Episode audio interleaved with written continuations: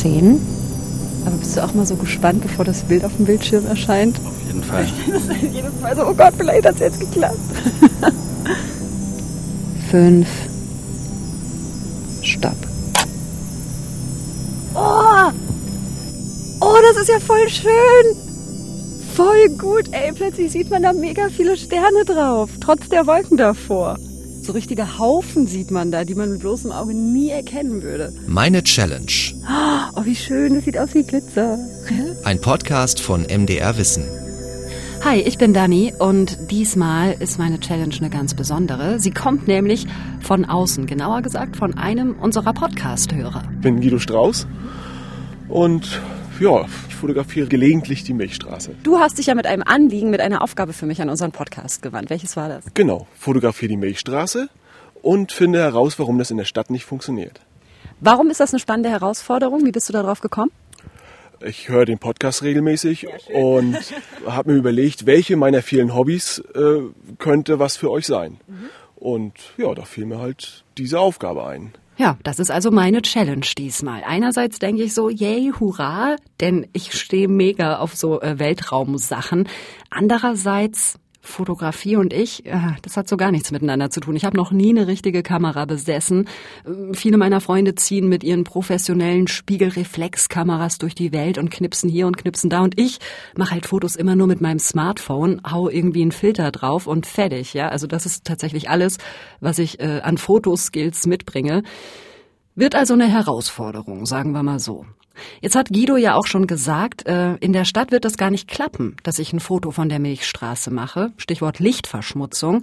Also wir sehen das Licht aus dem Weltraum gar nicht mehr richtig hier unten, weil wir hier so viel selber produzieren, so viel Licht. Und das wird tatsächlich auch immer krasser. Forscher haben herausgefunden, dass von 2012 bis 2016 die Lichtfläche auf der Erde, ja, also die beleuchtete Fläche, jedes Jahr um 2,2 Prozent gewachsen ist. Und da, wo es leuchtet, ist es auch noch immer heller geworden in dieser Zeit, nämlich ebenfalls um 2,2 Prozent. Das heißt, ich habe nicht nur ein Problem, was meine fehlenden Fotoskills angeht, sondern ich muss überhaupt erstmal einen Ort finden, wo ich das Foto machen kann. Leipzig ist auf der Lichtverschmutzungskarte, also es gibt da so einen Atlas. Leipzig, wo ich wohne, ist da ein riesiger leuchtender Fleck. Das kann ich also auf jeden Fall schon mal vergessen.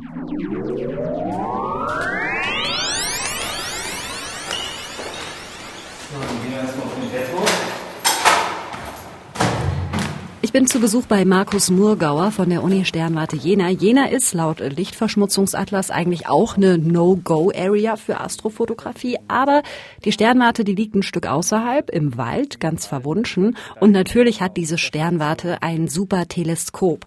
Und dieses Teleskop, das heißt auch noch Schmidt Kamerateleskop. Also, wenn das mal kein gutes Zeichen ist für meine Challenge. Wie weit können Sie denn damit in den Weltraum reingucken? Kann man das irgendwie beziffern? Ja, ja, wir können fast ans Ende des Kosmos damit schauen. Was? Also man braucht eigentlich gar nicht ein sehr großes Teleskop. Also das Teleskop ist ja die Meterklasse. Damit kann man schon fast ans Ende des Universums gucken, weil einfach die Objekte, die so weit wegstehen, so extrem hell sind. Okay. Das sind also aktive galaktische Kerne, äh, die man da nur noch beobachten kann, Quasare, also quasi stellare Objekte und die sind so hell, dass man sie selbst am Ende des Kosmos noch sieht. Wie weit ist das Ende des Kosmos weg? Naja, wir sagen heute so ungefähr 13 Milliarden Lichtjahre. Ja, unvorstellbar. Ja, das heißt also, da braucht das Licht von dort hierher 13 Milliarden Jahre. Das muss man sich mal vorstellen, ne? 13 Milliarden Lichtjahre. Das heißt, wenn es am Ende des Kosmos Außerirdische geben würde und die würden uns hier sehen, dann würden sie halt eben nicht uns sehen, sondern das, was hier vor 13 Milliarden Jahren war. Also nichts. Es würde also schwierig, falls wir wirklich eines Tages mal Kontakt aufnehmen wollten zu irgendwelchen extraterrestrischen Lebensformen. Wir sind, was die Wahrnehmung angeht, nämlich gar nicht in derselben Zeit unterwegs sozusagen. Also da kann ich mich hier unten noch so viel hinstellen und winken. Irgendwelche Aliens am Ende des Kosmos würden mich erst in 13 Milliarden Jahren sehen. Ja, da müssen sie nicht in eine andere Galaxie gehen, sondern die Nachbarsterne. Ja. Mhm. Der nächste ist ja nur vier Lichtjahre entfernt. Da wissen wir heute, gibt es auch einen Planeten drauf, auf Proxima Centauri. Aber die sehen uns halt so, wie es vor vier Jahren war. Die nächste Galaxis, äh, Also die Magellanwolken mal ausgenommen ist dann die Andromeda-Galaxis. Die kann man jetzt halt ja auch am Morgenhimmel schon sehr gut sehen, aber die ist schon zweieinhalb Millionen Lichtjahre weg. Das heißt, äh, wenn da jemand die Erde betrachten würde, wäre es eben schon zweieinhalb Millionen Jahre alt. Und die sehen noch gar nicht, dass es uns Menschen gibt. Genau. Ich finde, das sind einfach so unvorstellbare Größen. Ja, wenn ich versuche, mir das wirklich mal vorzustellen, diese Entfernungen, ja, Millionen Lichtjahre und so, ich kann das gar nicht. Also es fühlt sich wirklich so an, als würde mein Gehirn da, bam, vor eine Wand laufen. Keine Ahnung. Schauen wir mal rein. Ja. Passen Sie bitte auf, das sind so Stufen. Okay, jetzt gehen wir hier also in die Kuppel. Oh, okay, der Kuppelraum und da drin ein riesiger Apparat.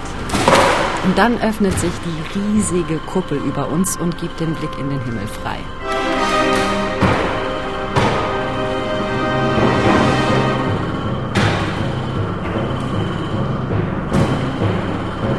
So sieht es dann aus, wenn sich die Kuppel öffnet. Ne? Und das Teleskop guckt eben jetzt in die Position und dann kann man hier genau durch den Kuppelspalt durchschauen.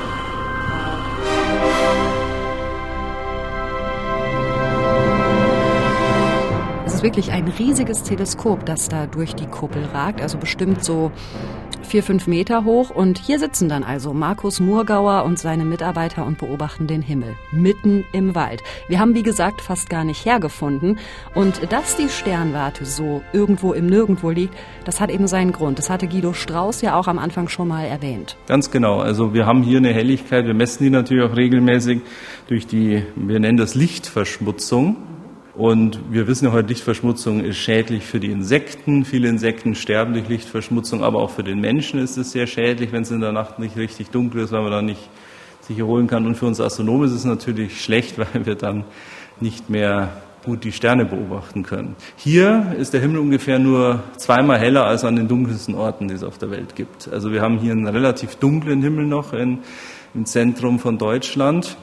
Ganz anders sieht es aus im, im Ruhrgebiet ne, oder wenn Sie nach oben gehen, Berliner Region, das ist viel, viel zu hell. Ansonsten halt noch der Alpenraum, der ist sehr dunkel. Und von dort aus kann man dann auch die Milchstraße beobachten. Ja, aber eben, wie gesagt, sehr weit im Süden und man muss dann immer schauen, dass man in Richtung Milchstraße, Richtung Süden möglichst keine Städte hat und da wird natürlich die Auswahl schwierig von den Orten wo man das machen kann. Ja, super. Also ich dachte halt wirklich, für meine Challenge würde es reichen, wenn ich irgendwie ins Leipziger Umland fahre oder so. Aber anscheinend ist es doch nicht so einfach, einen wirklich guten Ort zu finden zum Fotografieren. Markus Murgauer hat einen Tipp, der ist aber nicht wirklich praktisch. Markus Murgauer sagt nämlich, Frau Schmidt, fahren Sie nach Chile, da kann man prima Fotos machen von der Milchstraße. Ja, würde ich gerne, könnte aber schwierig werden mit den Reisekosten und so. Aber als er mir dann die Fotos zeigt, die er in Chile von der Milchstraße gemacht hat, ey, ganz ehrlich, da denke ich dann doch kurz drüber nach. Es ist einfach Wahnsinn. Man sieht so viele Sterne, also wirklich so ganze Leuchtwolken und die Sterne leuchten bunt, also in verschiedenen Farben. Habe ich noch nie gesehen. Was ist das denn? Wir haben unterschiedliche Farben, weil die Sterne sind unterschiedlich heiß. Die kältesten Sterne, die es so gibt, die sind zweieinhalbtausend Grad heiß und die heißesten sind 50.000 Grad heiß. Und abhängig von der Temperatur unterscheidet sich die Farbe. Also ein Stern, der so 10.000 Grad heiß ist, der leuchtet eher weißlich. Ein Stern, der so 5800 Grad heiß ist wie unsere Sonne, weiß-gelblich. Ein Stern, der nur zweieinhalbtausend Grad heiß ist, der knackig rot. Also die Farbe eines Sterns sagt etwas über seine Temperatur. Markus Murgauer zeigt mir dann auch noch ein paar andere Aufnahmen, die äh, ziemlich erschreckend sind. Satelliten und so weiter, die durchs Bild ziehen, ja, also Satelliten, Weltraumschrott, was auch immer. Das sieht wirklich aus wie Rush Hour im Weltall. Also wenn man dann reinzoomt, kann einem das wirklich das Bild komplett zerstören. Ja, liegt eben daran, dass diese Satelliten relativ schnell durchs Bild ziehen, wenn man lange belichtet. Und am Ende hat man dann eben lauter dicke, hässliche Streifen auf dem Foto und eben nicht lauter hübsche kleine Sternepünktchen.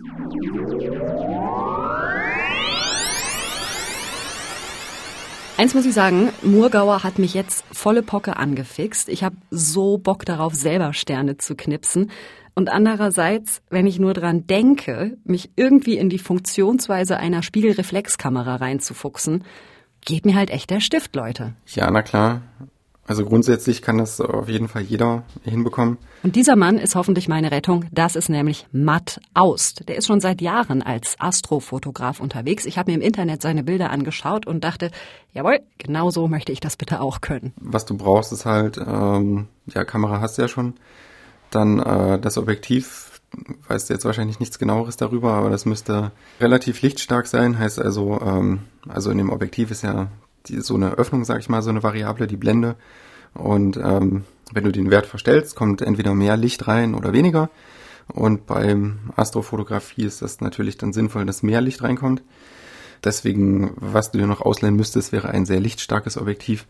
Heißt also eins, was bei Blende 2,8, also das ist dann immer so und so viel Millimeter f 2,8. Sowas halt müsstest du dir am besten besorgen. Und ähm, ja, ein Stativ brauchst du auf jeden Fall. Ja, das war es eigentlich schon. Eigentlich nur die drei Sachen. Kamera, Objektiv und Stativ. Okay, Kamera, Objektiv, Stativ. Check. Mein Podcast-Kollege Clemens hat diesen ganzen Kram zum Glück und fährt dann mit mir zusammen los zum Milchstraße knipsen. Das ist also schon mal so äh, die Hardware, die Ausstattung, aber einfach mit der Kamera dann auf den dunklen Nachthimmel draufhalten, ist ja wahrscheinlich nicht der Trick, oder? Also du musst auf jeden Fall ähm, diesen grünen Automatikmodus verlassen und den, den M-Modus, den manuellen benutzen. In der Regel ist es links auf so einer kleinen Drehscheibe einzustellen. Und ähm, dann kannst du drei Werte einstellen. Das ist einmal, wie gesagt, die Blende, dann die ISO, also die Empfindlichkeit und ähm, die Belichtungszeit. Ja, die Blende, wie gesagt, so weit aufmachen wie möglich. Heißt also, die Blendenzahl ist niedrig. Und die ISO, das kommt drauf an, was du für eine Kamera hast. Also ich benutze eigentlich fast immer ISO 8000, aber manche Kameras haben das nicht mal. Also musst du dann einfach schauen und je höher du mit der ISO gehst, umso schlechter ist am Ende die Bildqualität ähm, und das sogenannte Bildrauschen äh, nimmt zu. Ich weiß nicht, ob du das schon mal gehört hast. Nee, das habe ich natürlich noch nie gehört. Also gehört schon, aber keine Vorstellung. Matt erklärt es mir zum Glück. Der ISO-Wert, der beschreibt äh, die Empfindlichkeit, mit der das Foto aufgenommen wird. Den kann man hochdrehen. Dann muss man aber auch aufpassen, denn wenn der ISO-Wert zu hoch eingestellt ist, dann wird das Bild so ähm, krisselig, also körnig. Kennt ihr vielleicht diesen Effekt? Mhm, habe ich verstanden. So, und dann erklärt Matt mir auch noch, wie das mit der Belichtung läuft. Wenn wir ein normales Foto knipsen, dann beträgt die Belichtungszeit, also die Zeit, in der durch die Blende Licht auf den Film oder was auch immer fällt, diese Belichtungszeit beträgt Millisekunden. Das geht ganz schnell. Wenn ich aber die Milchstraße fotografieren will, dann soll ich die Belichtungszeit auf länger stellen, damit das Licht mehr Zeit hat, in die Kamera reinzustrahlen. Und so habe ich dann am Ende hoffentlich mehr Sterne auf meinem Bild. Also, jawohl, Theorie verstanden. Ja, und dann ist er da, der große Tag. Danny fotografiert die Milchstraße. Also Hoffentlich, wenn alles gut geht. Es gibt äh, zum Glück so Karten zur Lichtverschmutzung in Deutschland, habe ich ja schon erzählt. Und da haben wir Orte gefunden, die tatsächlich noch richtig schön dunkel sind. Ein so ein Ort ist der Naturpark Nossentina Schwinzer Heide. Das ist oben an der Mecklenburgischen Seenplatte. Und von da hat uns auch Guido geschrieben, also der Hörer, der mir diese ganze Milchstraßen-Challenge aufs Auge gedrückt hat. Sprich, dieser Ort muss wie gemacht sein für das erste Milchstraßenfoto meines Lebens. Ja, auf jeden Fall, definitiv. Wie gesagt, also ich kann es nicht verstehen, wie, wie das in der Stadt ist. Man kommt raus und sieht das nicht so. Mhm. Ne? Und, und, und dann ist auch kein Interesse da. Weiß nicht, die Leute kommen raus und, und ja, sehen gar nicht, die gucken gar nicht nach oben. Und hier kommst du, wow, und bist erschlagen von diesem Himmel. Das ist eben so.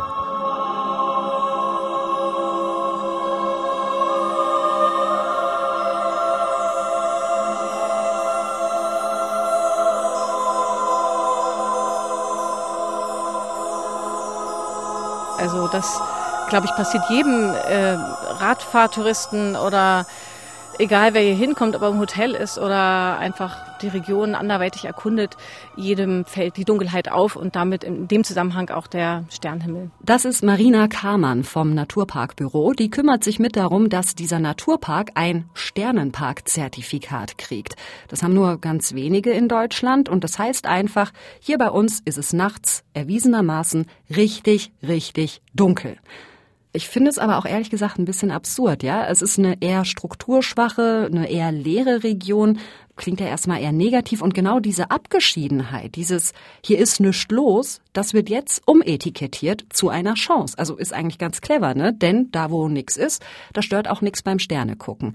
Aber ich finde es eben absurd, weil wir haben irgendwie jahrzehntelang immer mehr Licht und mehr Beleuchtung. Wir haben den Hals nicht voll bekommen. Und jetzt gibt es sozusagen äh, einen Gegentrend von wegen, nee, dunkel ist gut. Und wenn man sich Lichtverschmutzungskarten anschaut, wie stark das in den letzten 30 Jahren zugenommen hat, also man kann es beobachten, ja, dass innerhalb kurzer Zeit ähm, die dunklen Flecken sozusagen auf der Erde verschwinden. Und also das hat, ich glaube, die Lichtverschmutzung hat den weitreichendsten Einfluss ins Weltall. Also auch da kann man sich Karten anschauen. Es gibt Satellitenbilder, wo man die hell beleuchtete Erde sieht. Ja, also das ist Wahnsinn. Ich meine, natürlich wollen wir nicht zurück in die Steinzeit und mit Fackeln rumlaufen und man kann auch Objekte auch äh, trotzdem beleuchten, aber vielleicht nicht von unten nach oben, wo das Licht in den Himmel strahlt, sondern ähm, ich glaube, da muss ein Umdenken stattfinden bei den Lichtplanern auch. Ich glaube, das ist noch ein weiter Weg, aber man kann, es gibt Beispiele, auch von oben nach unten beleuchten und noch so ähm, gewisse Dinge in Szene setzen, wenn man es dann möchte. Ja, und mir juckt es jetzt inzwischen wirklich in den Fingern. Ich will jetzt endlich die Milchstraße fotografieren.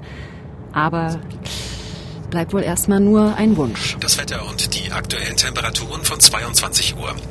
In der Nacht bei wechselnder Bewölkung Durchzug einzelner Schauer und Gewitter. Tiefstwerte 18 bis 12 Grad. Ja, es ist schön dunkel oben in MacPom, aber leider auch saumäßig bewölkt. Man sieht ungefähr nichts vom Himmel. Mist.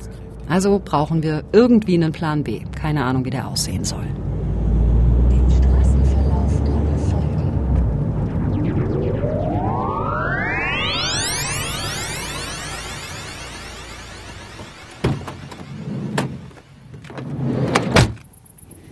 Jetzt sind wir gelandet an einem relativ menschenverlassenen Ort in Sachsen-Anhalt in der Nähe von Stendal, der im Lichtverschmutzungsatlas als recht dunkel gezeigt wurde. Voll die gute Idee, aber es ist relativ wolkig und wir müssen jetzt sehen, was wir auf die Kamera draufkriegen. Ich hoffe so ein bisschen, dass die Kamera ja empfindlicher ist als das menschliche Auge und dann auf dem Foto vielleicht wenigstens ein paar Sterne zu sehen sind, die jetzt wir mit unseren Augen einfach nicht sehen können.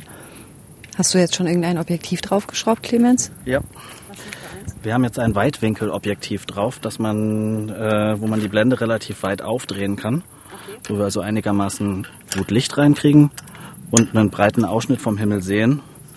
Ja, ich würde sagen, jetzt müssen wir hier noch einmal die letzte Stufe aufbauen. Du schraubst das Ding aufs Stativ. Ja. Sind wir denn jetzt in die richtige Richtung überhaupt? Kompass lesen. Ich. Ich muss das doch so drehen, dass es eingenordet ist, oder? So. Und das würde dann heißen, dass da Süden ist.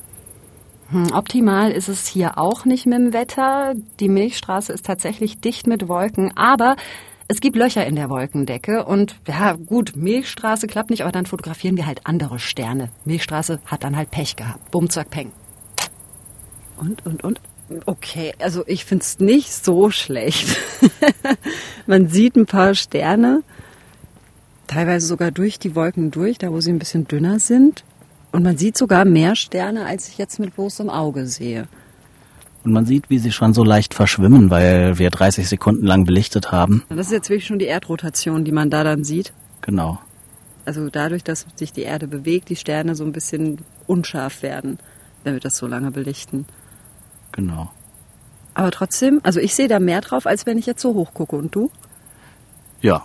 Und so tasten wir uns ganz langsam vorwärts. Wir drehen an den Einstellungen, ISO hochdrehen, ISO runterdrehen, Blende auf, zu und natürlich immer schön die Belichtungszeit anpassen und gründlich mitstoppen. 20.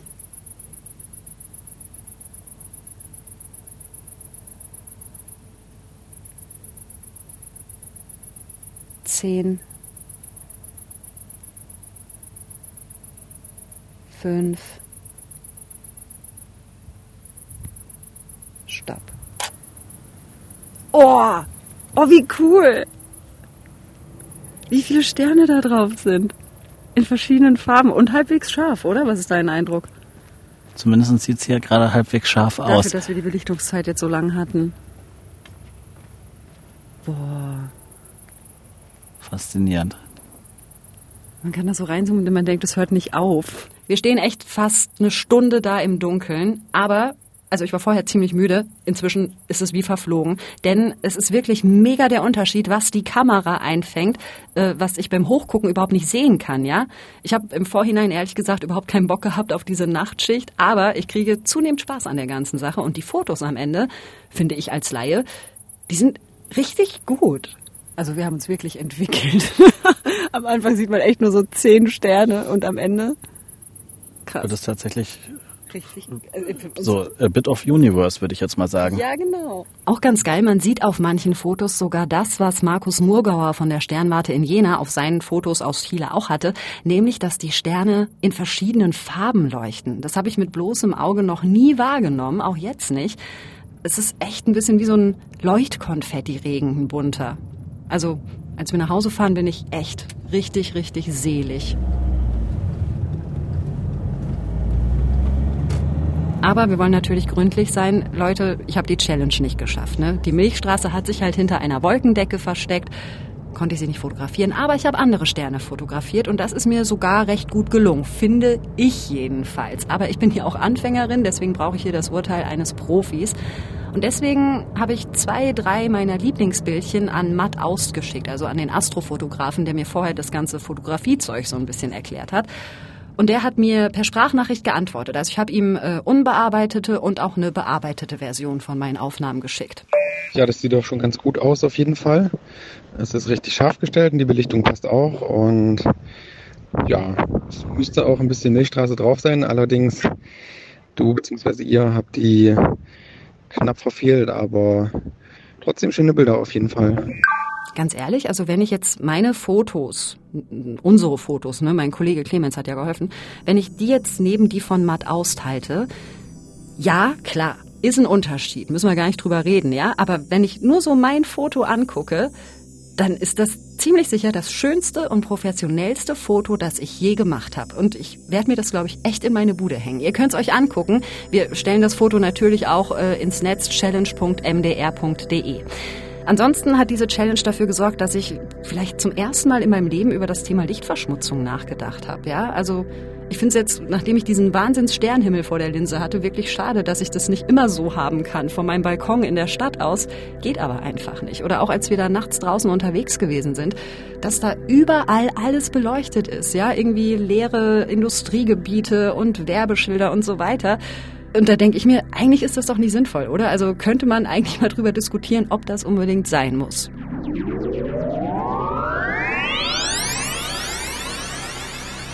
Ich habe mein Astrofoto in der Tasche.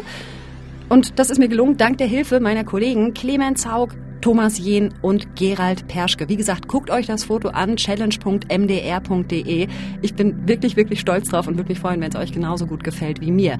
Ansonsten schreibt uns gerne, falls ihr irgendwie Feedback habt. Ja, habt ihr noch äh, Kritik oder Lob oder Fragen zum Thema Astrofotografie, was auch immer. Oder vielleicht auch eine Idee, welche Challenge ich als nächstes meistern soll. Hat Guido ja jetzt auch gemacht, der mir diese Challenge aufs Auge gedrückt hat. Der hat uns einfach eine Mail geschrieben und das könnt ihr auch machen. Einfach an challenge.mdr.de. Wir freuen uns, wenn ihr was von euch hören lasst. Ansonsten hören wir uns natürlich in zwei Wochen wieder, also alles wie gehabt. Ihr findet uns auf Spotify, auf iTunes, da wo ihr eure Podcasts hört und natürlich auch auf challenge.mdr.de. Und wenn ihr uns abonniert, dann verpasst ihr auf gar keinen Fall, wenn es was Neues gibt. Ich freue mich drauf. Bis dahin, tschüss. Das war Meine Challenge. Ein Podcast von MDR Wissen.